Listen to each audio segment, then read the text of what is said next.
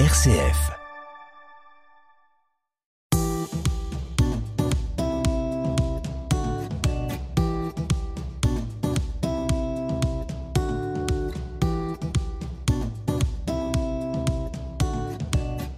Comme une conversion, c'est l'histoire d'hommes et de femmes qui, un jour, ont basculé.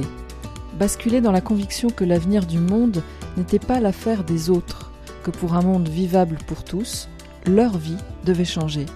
Leurs yeux se sont ouverts, leur conscience s'est éveillée, et ils se sont mis en route sans savoir exactement où cette bascule allait les mener. Ces hommes et ces femmes sont les héros de Comme une conversion. Autoportrait du héros. Je m'appelle Jean, euh, j'ai 23 ans. Pour me définir, je dirais que je suis un étudiant ingénieur en sciences euh, du climat et euh, jeune engagé euh, dans le mouvement euh, actuel de l'écologie. Actuellement, je travaille sur des travaux de recherche en sciences du climat en entreprise. Portrait du lieu. On est à Centrale Nantes, au sein de la, de la belle ville de Nantes. Euh, Centrale Nantes, c'est donc là où j'ai fait mes études d'ingénieur pendant euh, trois ans, et c'est pour moi euh, là où tout mon engagement écologique s'est développé. C'est là où j'ai pu, euh, à la fois professionnellement, scolairement, associativement, trouver euh, une raison d'être écologique hein, assez forte euh, qui a fortement résonné en moi très rapidement. Je suis arrivé à Nantes en 2018 et, depuis, je, ne lâche plus vraiment la ville. Je me suis installé ici pour mon stage de fin d'études et, et, je compte y rester. Et c'est vraiment une ville qui, justement, résonne dans cet engagement écologique, parce que c'est une ville qui est très verte, finalement, euh, dans tous ses aspects, et euh, qui a un, un, cadre de vie, un, globalement un calme et voilà, un, un, cadre de vie du, très intéressant, très sympathique, finalement, euh, à vivre en général. Des mots pour le dire. Donc j'ai choisi un texte qui est basé sur une légende amérindienne, mais avec une fin un petit peu en, en décalage et qui a été euh, publié donc, dans L'homme naturé. Un jour, dit la légende, il y eut un immense incendie de forêt. Tous les animaux terrifiés, atterrés, observaient impuissants le désastre qui s'étendait sous leurs yeux. Seul le petit colibri s'activait, allant chercher quelques gouttes avec son bec pour les jeter sur le feu. Après un moment, le tatou, agacé par cette agitation qui lui semblait dérisoire, lui dit Colibri, tu n'es pas fou? Ce n'est pas avec ces gouttes d'eau que tu vas éteindre le feu. Et le colibri lui répondit Je le sais, mais je fais ma part. L'oiseau-mouche ne faisait pas simplement de son mieux, ni seulement sa part. Il volait de cœur en cœur et convoquait le grand torrent des becs. Seul à pouvoir éteindre la fournaise, Pélican reçut le message et s'élança vers la rivière. Quand il revint en volant lourdement, il vida le contenu de sa poche sur les flammes. Une épaisse fumée noire s'éleva dans les airs. Un, deux, cent pélicans le suivirent. Une escadrille blanche dont chaque pompier était un jumeau-né au cœur d'un oiseau. Les pélicans sortaient d'on ne sait où. Ils s'élevaient du monde intérieur et ne comptaient pas les gouttes. Tout froissement d'ailes, tout envol était contagieux, et certaines poches ruisselèrent d'une eau qu'on ne connaissait pas. C'est la légende du colibri, mais euh, revisitée. Un peu revisitée euh, sur la fin, justement, bah, la légende du colibri euh, est très connue, euh, notamment grâce à Pierre Rabhi, qui en a fait une légende en France en tout cas extrêmement connue. Et justement, la fin a été revisitée pour ne pas seulement dire que le colibri fait sa part, mais que par cette action, euh, il entraîne une foule de, pélicans qui ont une action individuelle déjà beaucoup plus importante, mais en plus d'une centaine de pélicans. Donc vraiment l'action, euh, par cette petite action du colibri, finalement, c'est un peu l'effet papillon qui réussit à euh, engendrer un mouvement de foule derrière lui. Et ça est vraiment appuyé que l'action individuelle n'est pas juste se jeter à bras le corps dans, dans, quelque chose d'un peu fou, mais vraiment ça entraîne derrière beaucoup d'effets. Justement, pourquoi avoir choisi ce texte et appuyer sur cette euh, dimension-là? Je pense qu'aujourd'hui, euh, beaucoup de gens, quand on parle d'écologie dans le débat public, se positionnent en disant que euh, notre part individuelle en tant qu'être humain dans, la société n'a aucun impact et qu'il faudrait changer les choses à, hauteur des grandes entreprises, du gouvernement. Et c'est un peu remettre la faute sur quelqu'un d'autre. Et justement, ce texte, il a une importance très forte, je trouve, puisque il dit que nous, en tant qu'êtres humains, faire une seule petite action euh, simple entraîne derrière des conséquences qui sont beaucoup plus importantes que ce qu'on pourrait penser, ce qu'on pourrait voir. Et ça, je trouve ça important aujourd'hui de réappuyer là-dessus et vraiment mettre en avant cette importance de l'action individuelle et, et, de tout ce qui peut en suivre ensuite. Et en même temps, vous n'avez pas choisi l'original de la légende du colibri.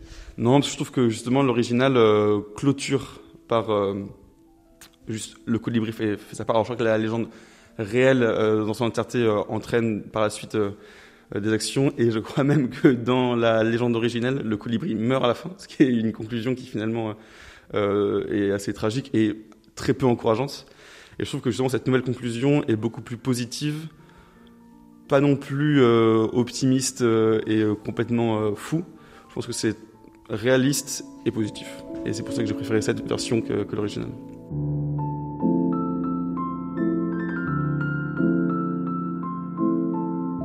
Quand j'étais petit, j'étais très heureux. En général, euh, avec mes parents, mes frères, euh, globalement euh, très heureux dans la vie. Si on vous dit écologie? Un mouvement intérieur. Si on vous dit conversion? Je répondrai changement vers, j'espère, quelque chose, un état plus stable. Si on vous dit commun? Je dirais l'unité et la force, euh, la force du groupe. Une figure inspirante? Alors je dirais Coluche, pour euh, l'action politique qu'il a su euh, amener et le bouleversement dans la sphère politique française qu'il a su apporter. Je suis pas particulièrement un, très grand fan de, de Coluche, ce qu'il a fait, mais je trouve que c'est quelqu'un qui a su rapporter à minima de la fraîcheur voire vraiment du bousculement, dans une sphère politique qui, je pense, à l'époque était très tournée autour d'un classicisme et qui encore aujourd'hui, hein, dans la sphère politique, est, tournée vers des, gens qui sont formés euh, toujours de la même manière et, selon un modèle très, très classique. Et il a su justement euh, ramener de la fraîcheur et surtout, il a réussi à convaincre des gens qui, je pense, n'étaient pas convaincus via un discours de simplicité et tourner vers l'autre. Et je trouve que c'est assez important euh, aujourd'hui de, de, parler de ça. C'est même pas, pas, du tout ma génération. Je pense que on n'a jamais été contemporain avec Coluche. Euh. donc effectivement, oui. Mais après, je pense que malgré tout, ma génération, tout le monde de ma génération et même euh, plus jeune connaît Coluche. C'est comme une figure aujourd'hui emblématique en France, excessivement connue.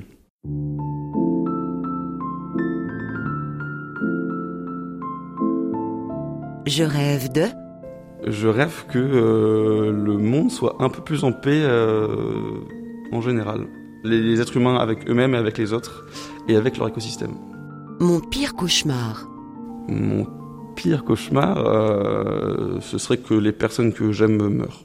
C'est très, très négatif comme vision, mais je pense que c'est la pire, le pire cauchemar que je peux avoir.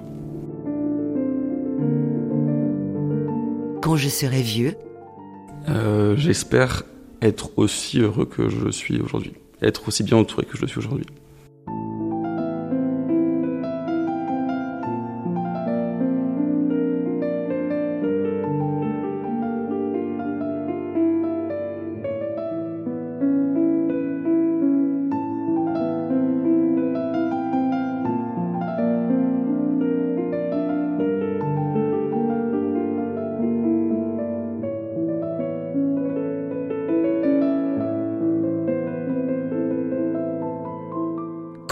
Le récit d'un engagement pour la création. L'engagement de Jean Roman, 23 ans, élève ingénieur en sciences du climat, jeune engagé dans le mouvement de l'écologie. Un engagement qui trouve, au moins pour une part, ses racines dans son enfance. Une enfance qu'il décrit comme heureuse. Mais au fait, qu'est-ce qu'être heureux? Alors déjà, je pense que la définition de heureux quand j'étais petit, heureux maintenant et heureux quand je serai vieux ne sera jamais la même être heureux, c'est très propre à chacun. Et en fait, euh, je suis pas sûr que même moi, je pourrais pas donner une définition du bonheur et de la joie, même mon bonheur personnel. C'est une sensation euh, qui est difficilement explicable. Alors, je suis quelqu'un d'assez positif en général et j'essaie en tout cas de voir euh, le positif un peu partout. Et je pense que de toute façon, c'est un peu le, but de, je sais pas si je dirais tous les êtres humains, mais en tout cas une grande partie, d'être heureux. Alors, ça passe par beaucoup de choses et par beaucoup de buts très différents. Mais euh, oui, moi je pense que être heureux aujourd'hui, je définirais comme ce que un peu ce que je disais, c'est euh, être bien entouré, être avec des gens que j'apprécie, qui me rendent heureux. C'est le principal, je pense, euh, dans la vie de beaucoup. Alors si on revient à, quand vous étiez petit, c'était comment en fait? Est-ce que vous pouvez partager un peu de, ce que vous viviez petit? Vous avez parlé de votre famille, de vos frères, je crois. Euh, oui, bah, du coup, euh, j'ai grandi euh, avec deux, deux grands frères, jumeaux, alors très proches en termes d'âge, puisqu'on est tous les trois nés à quasiment un an. Enfin, on a, tous les trois en tout un an de, différence, donc assez proches en termes d'âge, et donc on a vraiment grandi tout le long assez proches dans nos activités, dans, à l'école, tout ça. Et à côté, j'ai quand même fait beaucoup d'activités, alors notamment le scoutisme qui, depuis que j'ai eu 8 ou 9 ans, euh, rythme un peu ma vie euh, et a, beaucoup joué dans, mon enfance. Je pense que ces deux facteurs ont beaucoup joué euh, sur mon bonheur quand j'étais plus jeune. Alors, mes parents aussi et toute l'éducation que j'ai pu avoir et, à l'école et le, les différents sports que j'ai pu faire. Mais c'est vraiment cet entourage de personnes qui sont encore aujourd'hui très proches de moi qui m'a vraiment porté euh, plus jeune et qui m'a fait beaucoup évoluer, alors euh, en bien comme en mal. j'ai pas toujours été en adéquation avec mes frères, on a parfois eu des désaccords et pareil avec euh, mes différents amis, mais je pense que c'est vraiment cet entourage amical et fraternel qui m'a beaucoup guidé vers le bonheur plus jeune. Donc on sent que la dimension relationnelle pour vous, elle est clé vraiment capitale, quoi. Oui, ouais, je pense que même aujourd'hui encore, c'est vraiment ce que je cherche très souvent. Je pense que sans, euh, sans des amis et sans un entourage proche qui nous apporte justement de la joie, euh, c'est compliqué d'être euh, heureux et tous les autres aspects vont en fait être dénaturés par, par ça. Je pense que c'est le principal dans une vie. Si on revient à votre définition de l'écologie, un mouvement interne, du coup là, ça a l'air plus individuel, justement moins relationnel? Effectivement. Je pense que l'écologie dans son intégralité est euh, multiple et elle aborde énormément d'aspects, notamment euh, via la relation avec les autres et avec son écosystème en général. Je ne pense pas, moi, la définir comme telle, comme moi je vis l'écologie.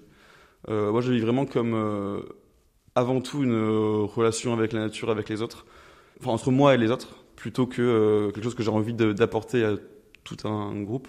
Ce qui, est, un peu contradictoire avec ce que je fais dans, la vie, mais J'essaie avant tout de, vraiment euh, être en accord sur euh, tous les aspects de l'écologie déjà en mon être. Et après je commencerai sûrement à, à effectivement l'apporter à un groupe et à, des, à, mes relations externes mais vraiment pour l'instant je pense que c'est euh, mais comme je dis c'est un mouvement interne. C'est pas un état stable. C'est vraiment quelque chose qui bouge qui fusionne qui change beaucoup qui vraiment c'est presque de, de, de, la lave dans un volcan et un jour ça explosera. On voit l'image de la lave dans le volcan, mais euh, je ne sais pas, ce, mouvement, euh, qu'est-ce qui se passe en fait? Je pense que c'est un peu comme euh, une conviction très profonde, mais qui nous challenge, puisque c'est pas uniquement une conviction, c'est réussir à être en adéquation avec ses convictions parfois, ce qui est pas toujours simple.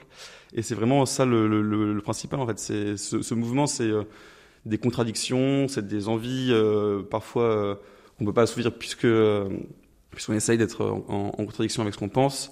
C'est euh, parfois aussi euh, des désaccords intellectuels euh, ou avec des gens qu'on ne connaît absolument pas mais qui nous révoltent, ou avec des gens qu'on connaît et qu'on apprécie et qui nous révoltent d'autant plus. C'est parfois du bonheur de voir que des choses bougent, des choses changent. C'est vraiment une multitude d'émotions qui nous challenge, qui, enfin en tout cas moi qui me challenge, qui me font réfléchir, qui me font vivre beaucoup beaucoup de choses. Tout ça, ça s'enracine où? Vous parliez donc du, scoutisme dès l'âge de 8-9 ans. C'est important, ça, dans la, prise de conscience euh, écologique? La racine, c'est le bon, la bonne métaphore. Le scoutisme a apporté un vrai euh, contexte naturel, en tout cas un, vrai euh, attachement à la nature et vraiment à, globalement tout, cet écosystème. De là à parler de d'engagement écologique durant mon enfance, je n'irai pas jusque là justement. Je pense que c'est vraiment ça qui a façonné une façon de penser. À l'époque, euh, je pense que on parlait pas d'engagement écologique euh, des jeunes, on parlait pas de toutes ces problématiques qui depuis 2-3 ans euh, évoluent beaucoup plus, mais et je pense qu'aujourd'hui en fait tous les gens qui s'engagent dans la dynamique écologique, qu'ils soient jeunes de, ma génération ou même plus vieux ou même plus jeunes, à un moment ont été justement rattachés à, ça et je pense que ça a été une importance réelle. On peut pas aujourd'hui vivre dans une grande métropole sans aucun espace vert et avoir un attachement profond avec la nature. Donc ouais, effectivement, le, scoutisme m'a vraiment apporté euh, en fait cet attrait euh, de la nature.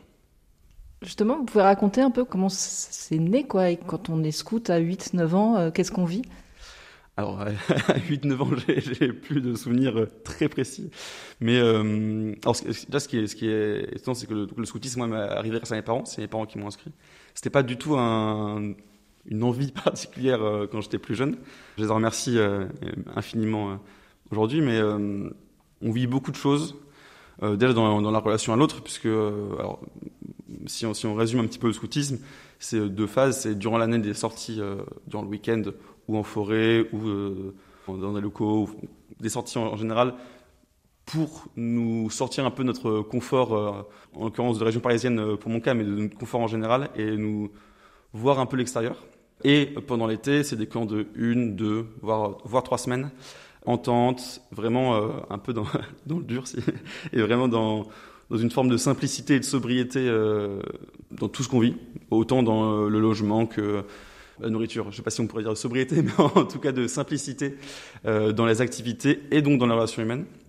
Et je pense que cette sobriété, cette simplicité qu'on nous pousse à avoir, qui est souvent justement un peu en contradiction avec la vie que aujourd'hui même, moi je peux avoir et beaucoup de jeunes ont. Euh, ça nous oblige en fait à, à redevenir à l'essentiel. Et c'est en ça vraiment que le scoutisme apporte un vrai plus, je pense, dans l'éducation de beaucoup, beaucoup de jeunes. Et ça change la donne après, parce que c'est vrai que c'est pas du tout euh, ce qui domine dans, la société, la simplicité, la sobriété. Ça fait que, euh, en grandissant ou aujourd'hui, vous avez une vie qui est peut-être plus sobre que celle du commun des mortels de votre âge, on va dire. Alors de mon âge, je sais pas, mais c'est vrai que la sobriété aujourd'hui, c'est un mot qui est un peu euh, alors pas tabou, mais très décrié, très controversé et en tout cas très commenté. Et aujourd'hui, je pense que justement, il y a une part de la population, alors des étudiants et pas que, qui vit sobrement, euh, je sais pas si on, peut dire ça, mais qui en tout cas simplifie beaucoup de choses et qui cherche à aller à l'essentiel. On le voit euh, avec des engagements euh, assez importants, notamment donc globalement limiter en tout cas son, son impact environnemental. Mais ça ne veut pas non plus dire euh, ne rien faire de sa vie. Aujourd'hui, on peut vivre, je pense, en sobriété. Et en fait, beaucoup d'étudiants, parce que aussi euh, ils n'ont pas des budgets monstrueux, euh, vivent en sobriété, mais dans une sobriété, je pense, heureuse, dans une sobriété où ils ne s'empêchent pas de sortir le soir, de faire la fête et, et d'être vraiment extrêmement heureux. Mais euh, ça, veut dire qu'ils euh, ils iront pas euh, à Bali toutes les, trois semaines en vacances. Donc je pense que c'est cette sobriété de chercher en fait à aller à l'essentiel qui, moi, me convient. Je pense qu'il convient à beaucoup d'étudiants et à beaucoup de jeunes en général, qui, quand effectivement on a un salaire parfois important, peut changer la donne dans les, modes de réflexion et les méthodes de réflexion, mais je pense pas être particulièrement sobre par rapport à ma tranche d'âge. Je pense être assez sobre par rapport à la population générale française. Justement, quelle est votre réflexion sur les, générations qui vous précèdent à cet égard? Alors je pense que euh, critiquer euh, gratuitement les générations qui nous précèdent, c'est un peu compliqué puisqu'ils ont grandi et vécu et euh, même ils nous ont élevés dans un contexte qui était assez différent de celui qu'on a aujourd'hui. Si je prends mes parents qui sont dans les années 50-60, à l'époque, on parlait pas d'écologie, on parlait pas d'impact carbone, on parlait pas de GIEC, on parlait pas d'accord de Paris, enfin bon, de, tout ça qui aujourd'hui est rentré un peu dans le commun, enfin dans l'esprit de tous et, dans les débats qu'on peut avoir et dans les réflexions qu'on peut avoir. Donc, euh, je pense qu'ils ont vécu une vie qui, j'espère, était heureuse, qui malheureusement était un peu moins sobre euh, que ce qu'il aurait fallu. Mais euh, je me vois mal aujourd'hui les critiquer pour ce qu'ils ont fait. Alors après, quand je vois des gens donc, de la génération euh, de, mes parents, ou en tout cas des générations dessus, qui aujourd'hui encore ont des, des modes de pensée d'il y a 30 ou 40 ans et qui ne prennent pas comme indicateur ce qu'on peut avoir aujourd'hui, là effectivement, euh, ça m'étonne, au moins, ça me choque un peu. Mais euh, je pense pas que ce soit qu'une question de génération. Je connais des gens de mon âge qui ont aussi ce genre de réflexion et qui ne prennent pas du tout euh, l'écologie et l'environnement comme un indicateur important dans leur vie. Donc je pense pas que ce soit qu'une question de génération. Alors, euh, si je vais résumer, je pense pas qu'il faille les critiquer pour ce qui a été fait, mais euh, il faut les critiquer s'ils n'ont pas évolué euh, aujourd'hui. Et si c'est pas une question de génération, c'est une question de quoi en fait? Je pense que c'est une question de mentalité. Je pense qu'aujourd'hui, il y a beaucoup de personnes qui sont dans la génération au-dessus qui, qui, ont changé leur mode de vie profondément. Alors ça peut être en conversion professionnelle, ça peut être même dans, juste en, en mode de vie perso et qui ont 50, 60, 70 ans. Donc je ne vois, pas pourquoi aujourd'hui on pourrait dire que ce soit l'âge. Alors l'éducation qu'ils ont reçue et toute la vie qu'ils ont vécue a une influence profonde. Mais à l'inverse, je pense qu'il y a des, gens, de, comme je disais, de notre génération qui, de ces questions écologiques, s'en fichent profondément. Donc je pense que c'est vraiment plus une question d'éducation et de vie euh, antérieure qui, a vraiment compté plus que plus qu'une question de génération et d'âge. Je pense que l'âge n'a pas d'influence sur euh, comment est-ce qu'on voit l'écologie aujourd'hui. Alors vous le disiez, euh, quand vous étiez jeune chez les scouts, on ne pouvait pas encore parler d'engagement écologique. à partir de quand c'est venu ça? Enfin, à partir de quand c'est devenu une démarche consciente qui a aussi orienté vos choix de vie? Je pense que c'est vraiment arrivé après mon bac. J'avais déjà des réflexions personnel qui trottait en tout cas sur ces questions-là. Donc j'ai fait une euh, prépa après mon bac. Déjà là, je commençais à y réfléchir, donc je me suis tourné professionnel, enfin en, études, plutôt vers des questions d'énergétique, euh, ces questions-là. Et donc après, en arrivant euh, à Centrale Nantes, où je me suis parfois retrouvé un peu en contradiction dans ma façon de penser, dans mes convictions avec ce que je faisais en cours, puisqu'en fait, j'étudiais, on étudiait ici parfois des, choses qui pouvaient nous questionner sur une vision du rôle à la fois d'ingénieur, mais même du futur citoyen euh, français, qui n'était pas toujours en, adéquation avec ce que je pensais et ce que je voyais comme euh, futur.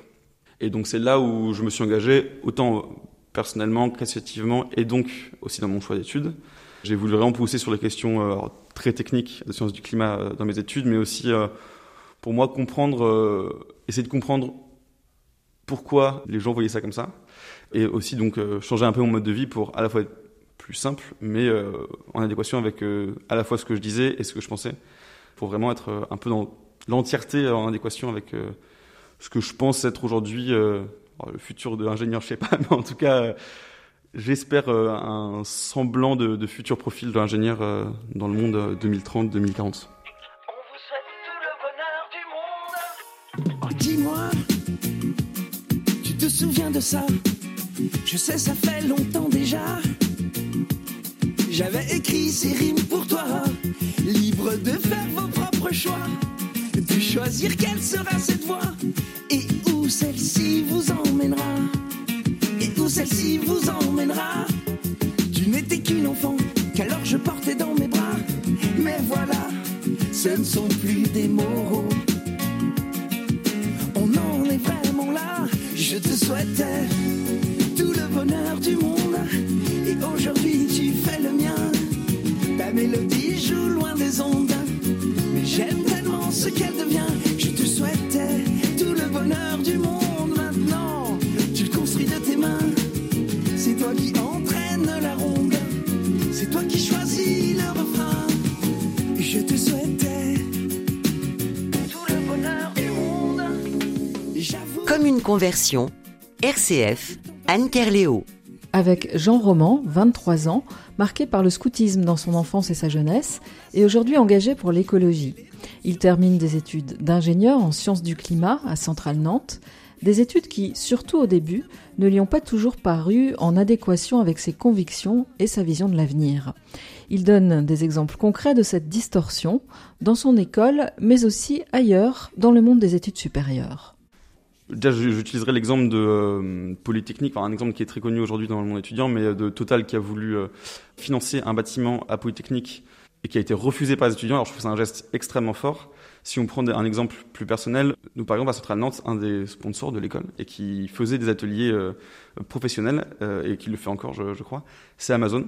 Alors c'est vrai qu'aujourd'hui Amazon est décrié et un peu connu, connu comme une bête noire. Et c'est vrai que quand on se dit que cette bête noire avec lesquels euh, profondément sur le système même et sur le business model et sur tout l'engagement profond de cette marque, on est en désaccord et qu'elle finance son étude, c'est un vrai questionnement de euh, qu'est-ce qu'on fait en fait, qu'est-ce qu'on peut faire déjà, qu'est-ce qu'on va faire? Et pourquoi en fait continuer à être dans un système qui nous nourrit et en même temps avec lequel on n'est pas d'accord. Donc je trouve qu'Amazon c'était un, un, très bon exemple qui a fait un petit peu de bruit à, à Centrale Nantes, à son échelle en tout cas. Et globalement, euh, je pense qu'aujourd'hui, effectivement, ça, c'est vraie, un vrai questionnement. Comment est-ce qu'on finance ces études? Et donc, euh, c'est sûr que, en fait, on, va être biaisé par euh, avoir été éduqué en partie dans un monde qui nous parle tous les jours des grands chantiers, des grandes entreprises, d'aller construire à l'autre bout du monde des bâtiments extrêmement polluants. On nous nourrit à ça tous les jours pendant 3, 4, 5 ans. Et je pense que c'est en ça qu'on est vraiment biaisé. Qu'on est, enfin biaisé, je, je, je, sais pas, mais en tout cas qu'on tend à nous amener vers un modèle qui a fonctionné pendant plusieurs années, qui aujourd'hui est peut-être, je sais pas si c'est plus bon, hein, mais en tout cas à questionner. Le rôle des entreprises dans l'éducation des ingénieurs, c'est un vrai questionnement à, à pousser euh, au niveau national. Mais du coup, une fois que vous avez été confronté à ça, qu'est-ce que vous vous êtes dit? Parce que vous auriez pu vous dire, ben non, c'est pas mon monde, euh, je m'en vais. En fait, c'est pas le choix que vous aviez fait. Comment vous avez résolu la question, en fait? Alors j'ai des parents qui voudraient bien que j'aie un diplôme d'ingénieur. Euh, euh, alors c'est pas, enfin, même moi en fait, euh, je me suis dit, euh, alors déjà, je pense que mon rôle, si je quitte aujourd'hui, imaginons que je décide aujourd'hui de, quitter mon école d'ingénieur avant que je sois diplômé. Alors ce serait pas très intelligent à quelques mois d'être diplômé, mais surtout, en fait, est-ce que je, je, me suis dit, est-ce que déjà je serais pas plus utile moi en tant que futur ingénieur à essayer de faire bouger les choses plutôt que me dire, bah, en fait, euh, le système comme il est, il me plaît pas, je me mets en ermite, je sors du système. Et c'est, alors c'est une vraie réflexion que beaucoup d'ingénieurs aujourd'hui ont, beaucoup d'étudiants en général, et dans tous les domaines ont. Est-ce qu'on préfère être en désaccord, en militantisme contre tout le système, ou est-ce qu'on préfère être dans le système et le faire évoluer de l'intérieur? Je pense pas qu'il y ait de bonne réponse. Euh, moi, je me suis positionné sur aujourd'hui, je préfère être dans un léger entre-deux, donc dans le système, mais euh, à essayer de vraiment faire bouger les choses et, changer les choses. Je sais pas si c'est la bonne décision, mais c'est pas une mauvaise décision. Je t'en pensais aussi qu'il n'y a pas de bonne décision et qu'aujourd'hui, on a besoin de gens qui sortent du système et se révoltent contre, le système. Mais euh, est-ce que euh, quitter l'école d'ingénieur et partir en lutte contre ce modèle, euh, c'est la bonne solution et ça être quelque chose de positif? Je suis pas sûr et certain. Donc j'ai préféré voilà, rester dans le, dans, un peu dans le moule, mais essayer de faire évoluer les choses et essayer de faire un petit peu, à mon échelle, changer les choses, de faire ma part finalement. Quelle est justement votre marge de manœuvre? Qu'est-ce que vous pouvez faire? Qu'est-ce que vous faites aujourd'hui? La marge, de, la marge de manœuvre, je pense que euh, elle est à la fois monstrueuse, elle est énorme, et paradoxalement, elle est presque nulle.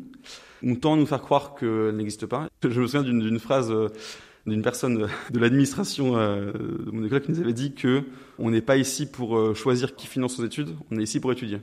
Je suis pas totalement d'accord et donc c'est en ça, je pense qu'on qu'on a une une vraie influence, c'est faire comprendre aux gens qui dirigent à notre petite échelle nos, établissements qu'aujourd'hui euh, on a aussi un peu le droit de pas de choisir ce qu'on va étudier, mais euh, notre façon de penser et nos choix ont une vraie influence et on rentre pas dans une école pour euh, juste être formaté et mais vraiment pour aussi elle la faire évoluer.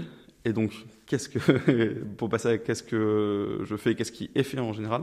Alors, je prends un exemple du coup très précis sur euh, Centrale Nantes et les écoles centraliennes. On a travaillé avec plusieurs élèves et les euh, responsables développement durable des écoles centraliennes à justement faire évoluer les différents programmes scolaires des différentes écoles euh, centrales pour intégrer les enjeux climatiques au sein du tronc commun et de l'ensemble des cours. Pour en fait, aujourd'hui, on n'est pas un seul cours où on ne puisse pas aborder les enjeux climatiques et écologiques. Alors, ça peut paraître euh, extrémiste, euh, un peu euh, trop poussé et mettre ça partout. Mais en même temps, quand on a des cours d'aéronautique, quand on a des cours d'informatique, des cours de finance, des cours de bâtiment, de génie civil, en fait, ça me paraît aussi, moi, extrémiste de ne jamais aborder ces sujets.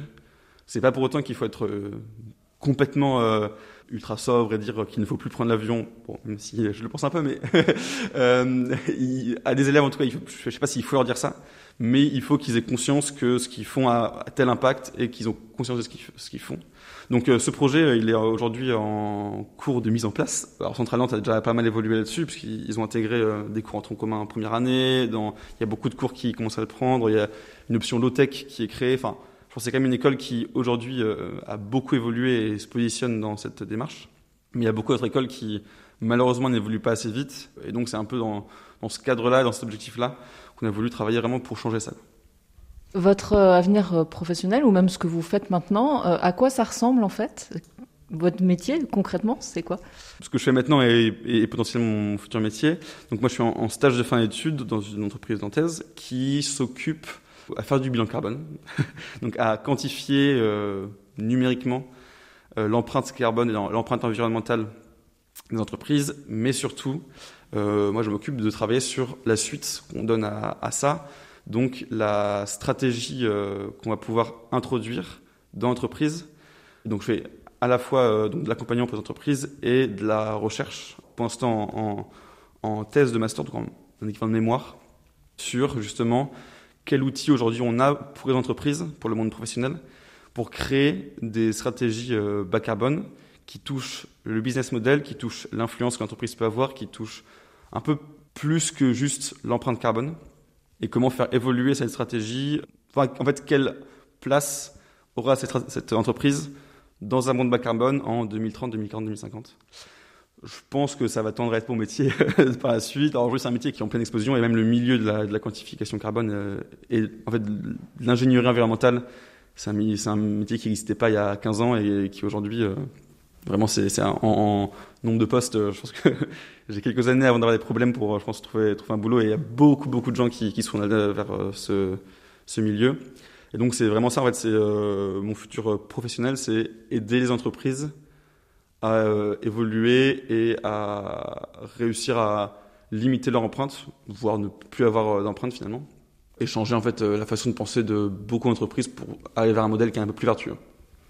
Alors on voit que ça s'inscrit clairement dans les conclusions de, l'accord de Paris, dans, ce qu'il faut faire de manière systémique. Vous disiez au, début que vous étiez plutôt de nature optimiste. Quand vous lisez, par exemple, je ne sais pas si vous l'avez lu, mais en tout cas, ou entendu les échos du, rapport du GIEC, du sixième rapport du GIEC, le deuxième volet là qui vient de paraître, qu'est-ce que vous vous dites en fait? C'est effrayant ou au contraire, de là où vous êtes, vous vous dites, ben, si, si, on peut y arriver? J'ai pas lu les 4000 pages qui sont sorties, mais j'ai lu donc le, résumé pour les décideurs. Je pense qu'il y a un, rapport émotionnel qui, effectivement, euh, au premier abord, se dit, euh, en fait, euh, bon, ça va être compliqué hein, les prochaines années qui arrivent. Euh, effectivement, j'essaye plutôt d'être optimiste. Et l'avantage du, GIEC, comme il se positionne, c'est qu'il donne différents scénarios possibles. Et qui disent qu'en fait, euh, factuellement, aujourd'hui, on, peut arriver vers un scénario à 1,7, je ne sais plus quels sont les, chiffres exacts donnés euh, dans le rapport, mais c'est plus ou moins 1,8 degrés, qui aurait des conséquences, mais pas destructrices, ou en tout cas qui limiterait fortement les conséquences que pourrait avoir le modèle qu'on a aujourd'hui. C'est là où j'essaierai d'être optimiste, c'est de me dire, il y, y a un monde où on finit dans un monde en 2100 à plus 1,8 degré. Et après, je vois aussi qu'il y a des scénarios à, plus 4 degrés. Et bon, là, je me dis que il, faut changer les choses. Je tends à espérer que euh, le, les rapports du GIEC, et en fait, globalement, la science et la recherche scientifique euh, des sciences du climat euh, apportent plus de solutions que de problèmes. Et euh, en fait, le, GIEC, la grande force, c'est qu'ils expliquent comment faire pour tendre vers le meilleur scénario. Donc, il suffit de, enfin, c'est des recommandations qu'il suffirait de suivre, simplement. Et donc, c'est là où je trouve que c'est plutôt positif. Effectivement, si on regarde les gros titres, juste les, les, les grands chiffres un peu extrémistes, on peut être un peu euh, apeuré de la, de la suite. Mais justement, vous, vous concevez votre euh, engagement, votre métier, puis peut-être au-delà euh, votre vie comme euh, une contribution possible au changement? J'espère. Alors, une contribution possible, oui. Euh, sûre et certaine, je sais pas. En tout cas, oui, moi, j'essaye c'est toujours pareil, hein, c'est parler d'échelle, hein, à, ma petite échelle de faire un peu bouger les choses. J'essaie ouais, d'aider le changement. Après, je pense que euh, effectivement mon échelle est, extrêmement faible et qu'en fait le GIEC a, une force d'impact qui est monstrueuse. Et on le voit. Alors même si effectivement c'est un contexte euh, d'actualité qui est un peu compliqué pour euh, pour aujourd'hui mettre euh, au premier plan le GIEC dans les journaux télévisés et, sur les différents réseaux sociaux et les différents médias. Mais on voit quand même que malgré ce qu'on qu'on peut en dire, et on a quand même pas mal parlé cette semaine, et ça fait quand même un tout petit boom dans l'univers médiatique et même je crois que c'était début août dernier où le premier volet du sixième rapport était sorti on avait quand même parlé et je trouve ça assez fort aujourd'hui de réussir à parler de recherche scientifique des sciences du climat euh, dans des journaux télévisés nationaux euh, ça m'étonne toujours qu'on y arrive. Jamais assez hein, on pourrait beaucoup plus en parler et ça pourrait être beaucoup plus important mais je pense qu'il y, a des acteurs qui aujourd'hui ont une force d'impact beaucoup plus forte que la mienne.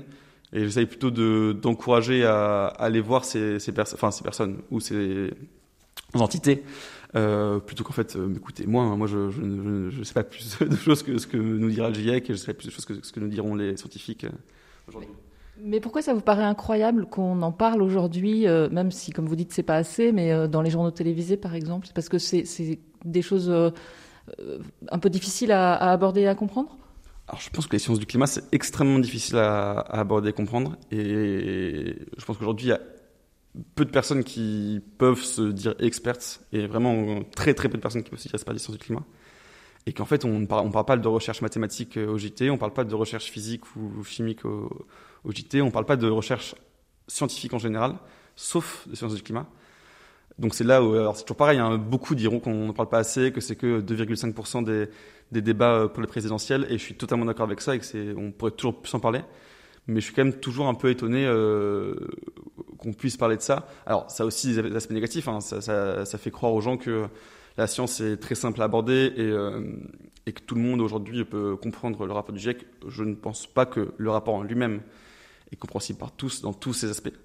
Il y a des grands chiffres, il y a des grands scénarios, et eux sont très accessibles pour tous.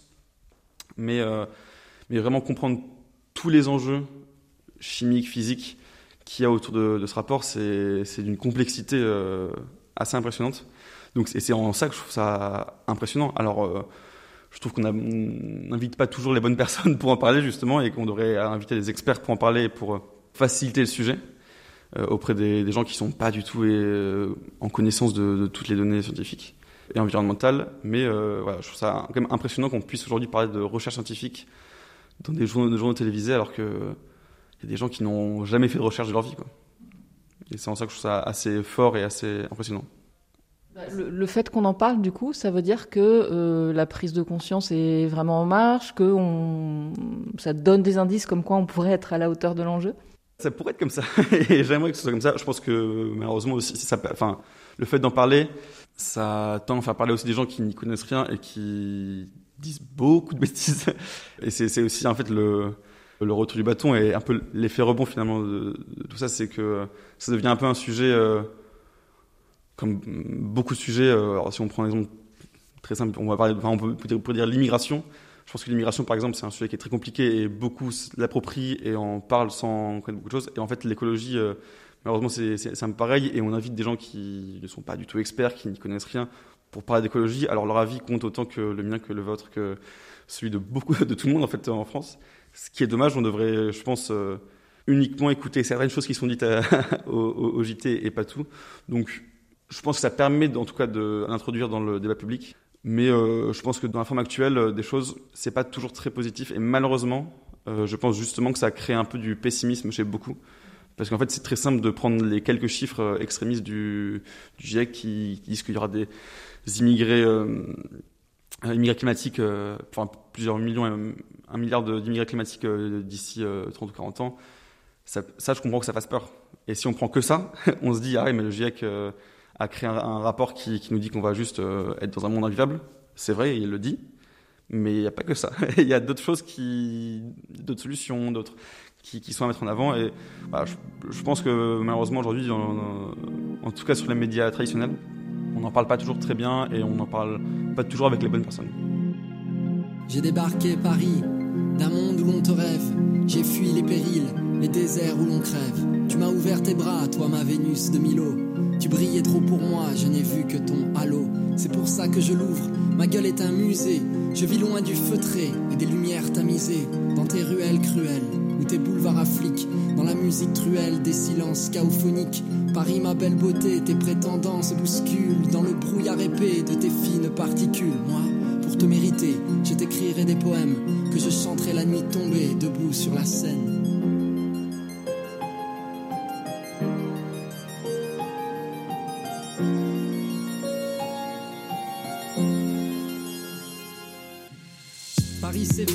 Un ciel océanique, l'accent Titi se mêle à l'Asie, l'Amérique, l'Afrique. Je suis une fleur craintive dans les craquelures du béton. À gagner dessous, à dormir dessous les ponts. Paris bohème, Paris médec, Paris d'encre et d'exil. Je piaffe l'amour, médite une chinoise à Belleville. Leonardo da Vinci se casse le dos sur un chantier. Je vois la vie en rose dans ses bras pakistanais. Il tourne le gyrophare, petit cheval de carrousel. Galope après les tirailleurs qui rétrécissent la tour Eiffel. D'un squat, d'un bidonville, d'une chambre de bonne ou d'un foyer. Je t'écris des poèmes où des fois je veux me noyer.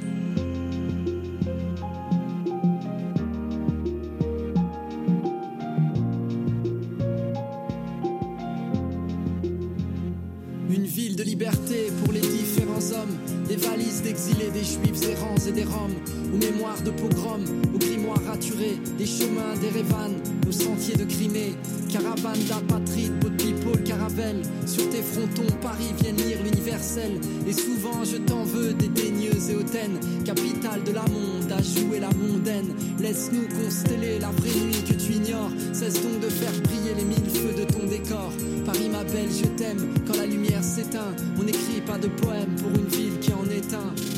m'appelle, je t'aime quand la lumière s'éteint. On n'écrit pas de poème pour une ville qui en est un. Paris m'appelle, je t'aime quand la lumière s'éteint. On n'écrit pas de poème pour une ville qui en est un. Comme une conversion, quand l'écologie change une vie. La vie de Jean Roman, 23 ans, élève ingénieur en sciences du climat à Centrale Nantes. Au cours de son cursus d'études, il a passé plusieurs mois au Danemark, une expérience marquante. J'ai fait un double diplôme euh, d'ingénieur à, Copenhague euh, pour euh, étoffer à la fois mon anglais et aussi mes, connaissances en sciences du climat plus, généralement et en environnement.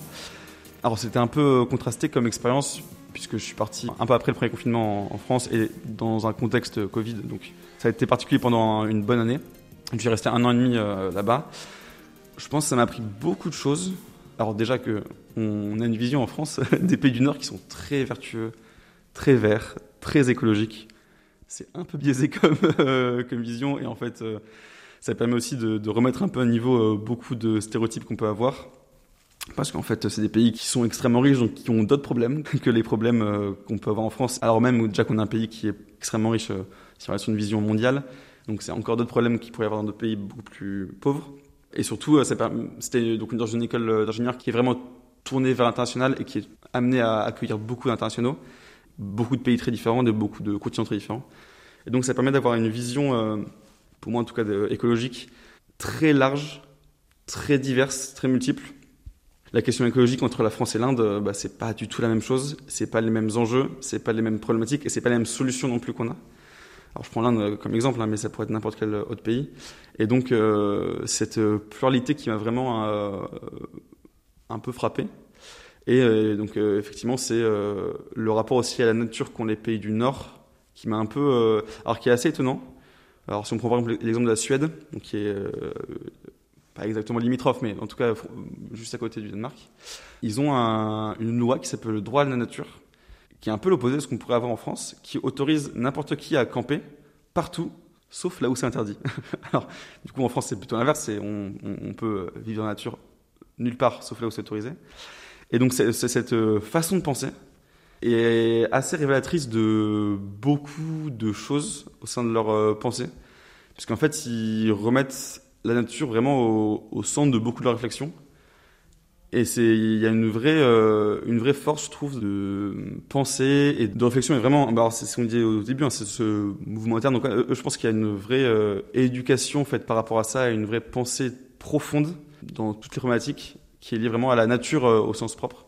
Alors, pour autant, c'est des pays qui consomment énormément d'électricité, qui ont énormément de voitures, bon, électriques, mais qui ont énormément de voitures, qui mangent énormément de viande, qui prennent beaucoup l'avion. Bon, c'est, pas des pays voilà, qui sont toujours très vertueux.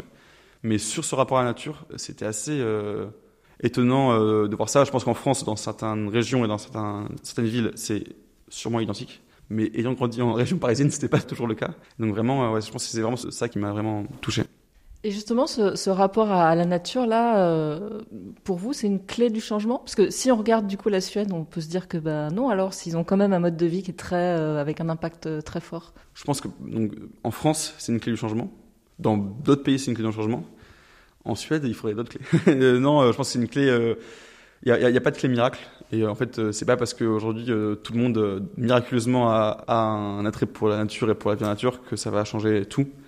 Mais en fait, si on revient en fait à l'essentiel, à ce qu'on détruit finalement, et pourquoi on détruit, et voir ce qu'il n'y aura plus d'ici quelques années, c'est là où on réfléchit un peu plus à. Parce qu'en fait, si on dit aujourd'hui moi je pollue, il n'y a pas d'implication, il n'y a pas de conséquences, y a et, même, euh, j'émets du CO2, euh, en fait, c'est pas visuel, c'est pas réel. Et quand on voit un peu plus euh, ce qui existe, ce qu'il ce y a, euh, quand on touche pas trop à, l'environnement, ça fait réfléchir un peu plus. Donc je pense que c'est en, ça qu'effectivement, c'était très particulier pour la nature. Il, pourrait être, alors je pense pas que ce soit la clé, C'est une des solutions parmi tant d'autres, une des clés qui pourrait aider à, aller sur un modèle plus vertueux. C'est l'une des raisons qui fait que euh, vous avez été scout enfant, mais vous continuez aujourd'hui à, vous engager au sein des scouts et guides de France? euh, Oui, euh, très clairement. euh, J'ai reçu beaucoup, euh, étant enfant, euh, via le scoutisme, et sur des valeurs euh, humaines euh, profondes qui, qui m'ont un peu façonné.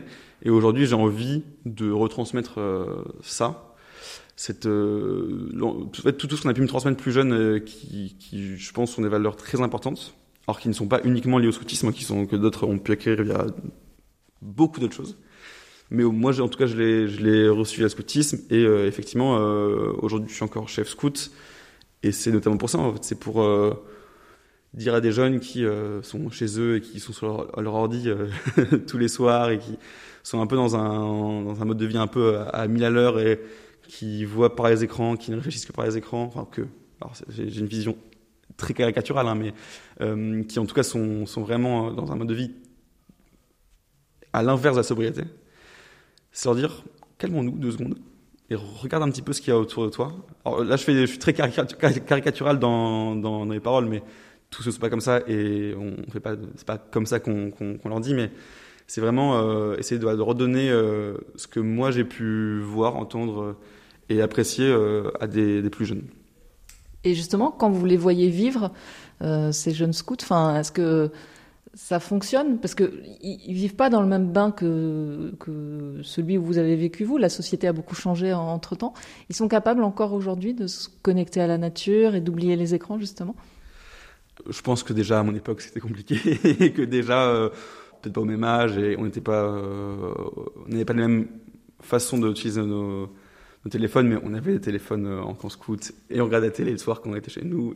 Le monde a évolué, mais en fait, euh, les modèles euh, changent pas tant que ça. Et alors, ce qui est assez marrant, c'est que euh, je pense que beaucoup seraient étonnés de justement de la force de proposition que peuvent avoir des, des jeunes. Alors moi, j'ai des 14-17 ans et j'ai eu avant des 11-14 ans, donc c'est quand même une tranche d'âge assez large et où les jeunes évoluent beaucoup entre 11 et 17 ans.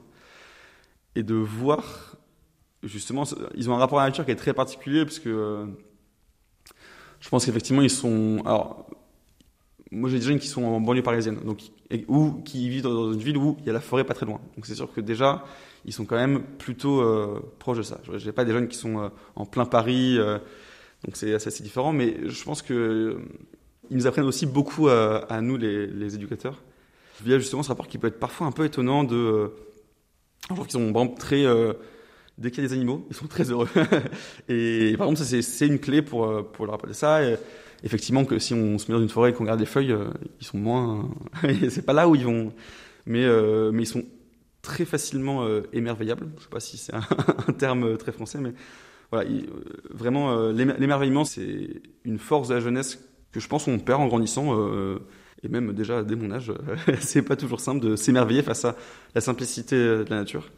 Et eux, d'un coup, très rapidement, ils peuvent, waouh, wow, juste, euh, je sais pas, le matin, euh, un peu de buée, enfin un peu de, de rosée, euh, un écureuil qui court, et alors là, ils sont, c'est le spectacle, c'est la télé, c'est vraiment. Donc je pense que ce rapport à la nature, ils l'ont, en fait, tout, le monde l'a, mais il faut un peu l'entretenir, et c'est quand même une petite plante, il faut un peu lui donner à, boire parfois, parce que sinon, elle, perd un peu de sa vivacité. Les scouts et guides de France ont entamé toute une réflexion euh, autour de l'écologie, justement, une, démarche de conversion écologique. C'est aussi un terrain sur lequel vous vous engagez avec eux? Euh, Oui. Alors, moi, il y a, deux ans, j'ai fait un, stage ingénieur chez Scouts et Guides de France, notamment parce que c'est une, association dans laquelle j'étais engagé depuis très longtemps et qui me tenait à cœur. Et donc, pour travailler justement sur cette conversion écologique qui est sur l'écologie intégrale, euh, alors qui se base sur le texte du pape François Laudato Si, et qui a pour objectif d'intégrer l'écologie dans tous les modes de pensée. Alors euh, très factuellement, euh, il y a eu un bilan carbone qui a été fait et euh, l'objectif c'est de réduire notre impact carbone, enfin l'impact carbone de l'association. Mais ce serait très réducteur de dire que la conversion écologique des scoutiques de France n'est que ça.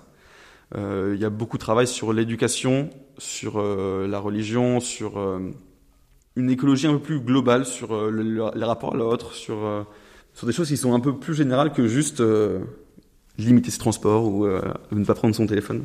C'est vraiment euh, l'écologie euh, humaine et vraiment c'est enfin, comment est-ce qu'on arrive à vivre avec son écosystème.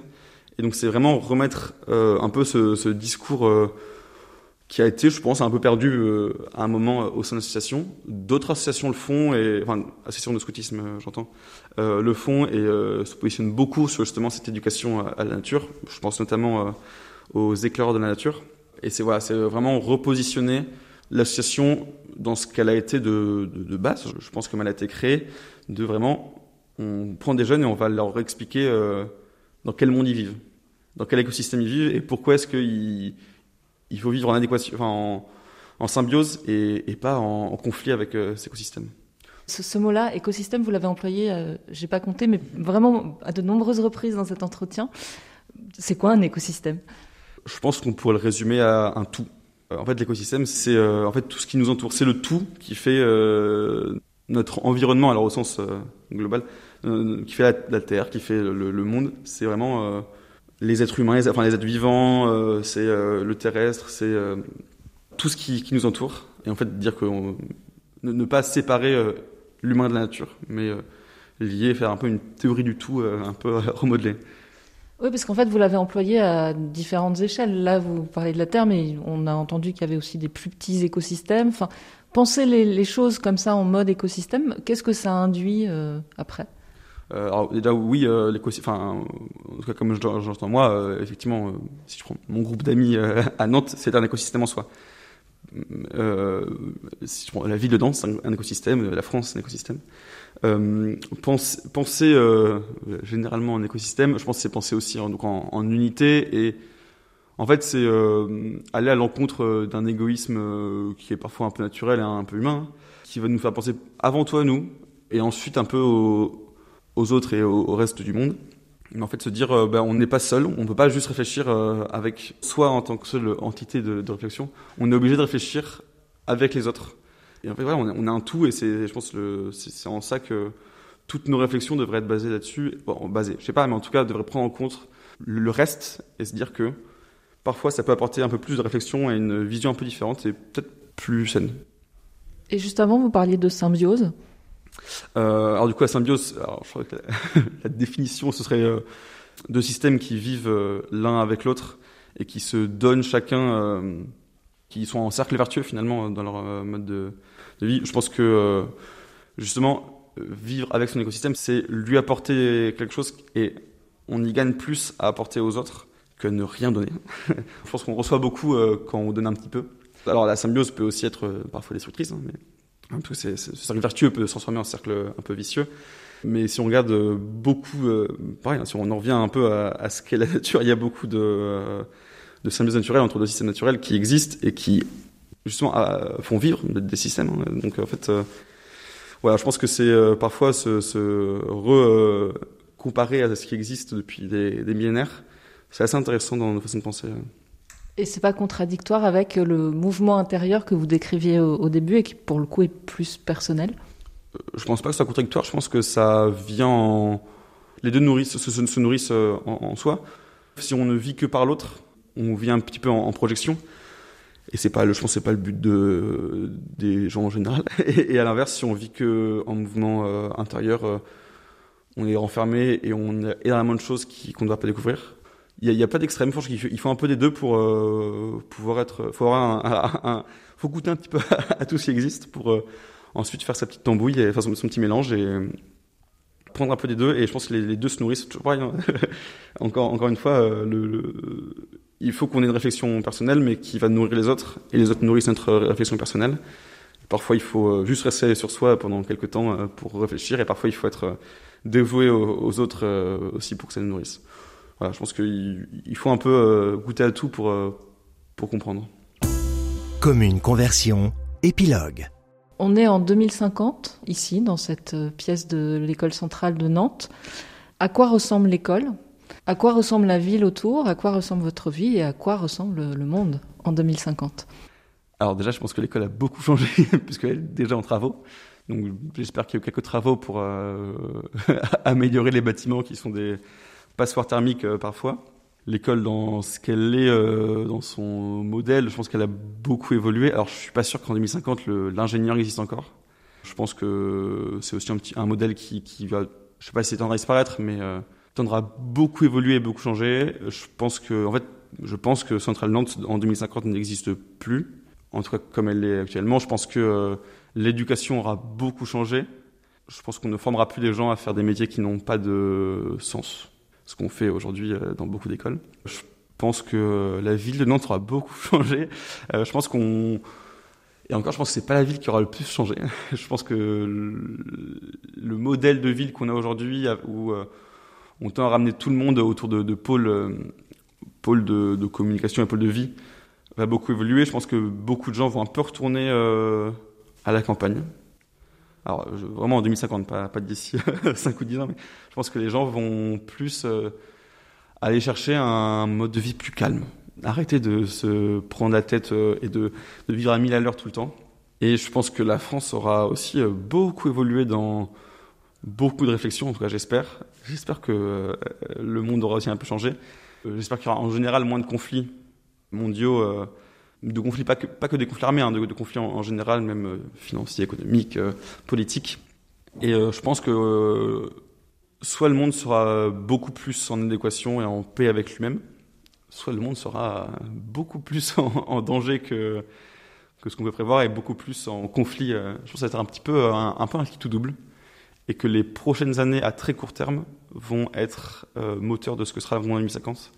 Je pense qu'aujourd'hui, on pourrait faire des paris sur ce que serait euh, Centrale Nantes, Nantes, la France, le monde en, en 2050. Personne ne, réussirait à le savoir. Et il y a des facteurs qui vont euh, bouleverser euh, beaucoup de nos façons de penser. Donc, euh, je trouve ça très compliqué. De... je suis jamais un très grand fan de prospective parce que j'ai toujours l'impression c'est des, des, grandes paroles en l'air et, et qu'elles sont basées. Enfin, en tout cas, là, pour le coup, dans ce que je dis, pas basées sur des, des grandes connaissances euh, géopolitiques. Des gens le font très bien, mais euh, savoir à quoi ressemble le monde, c'est une vraie question. Et je pense que c'est à décorréler avec euh, savoir à quoi moi j'aimerais voir le monde euh, comme il serait en 2050. J'ai une vision euh, très précise de ce que j'aimerais voir dans le monde en 2050, mais je pense qu'elle a des années-lumière de ce qu'il sera réellement. C'est un monde où déjà on vit pas euh, tous entassés les uns sur les autres, mais on se permet de vivre un peu décentralisé. Et c'est un monde où aussi on, on travaille plus un jour sur cinq et on pense un peu plus à sa famille, à son bien-être personnel et à son développement personnel plutôt que de toujours essayer d'aller plus, de faire plus en fait. Je pense que c'est un monde où euh, le modèle de réussite a aussi beaucoup évolué, où, gagner beaucoup d'argent c'est plus un modèle de réussite. Parce qu'en fait l'argent aura aussi, je pense, une autre valeur, alors pas une valeur monétaire, mais une autre valeur euh, dans ce que ça représente. Je pense que ce que j'aimerais voir, c'est que les gens ne jurent pas seulement par l'argent, voient ça comme un moyen, pas comme une fin. Je pense qu'aujourd'hui, beaucoup disent, euh, oui, non, l'argent n'est pas une fin en, en, soi et est un moyen, mais en même temps, beaucoup travaillent à gagner beaucoup d'argent. Donc, euh, ouais, je pense qu'on re-réfléchira à ce qu'on veut. En fait, si je devais résumer, globalement, je pense qu'on remettra le sens au milieu un peu de tout, toutes nos questions, et on arrêtera de penser toujours par euh, la forme.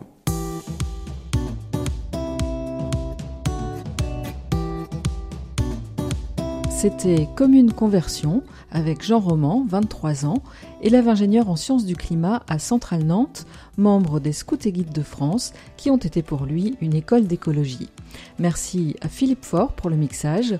Côté musique, nous avons été accompagnés par les choix de Jean Roman, Kittilet de Sofiane Pamar, Je te souhaitais de Sinsemilia et Paris Métèque de Gaël Faye.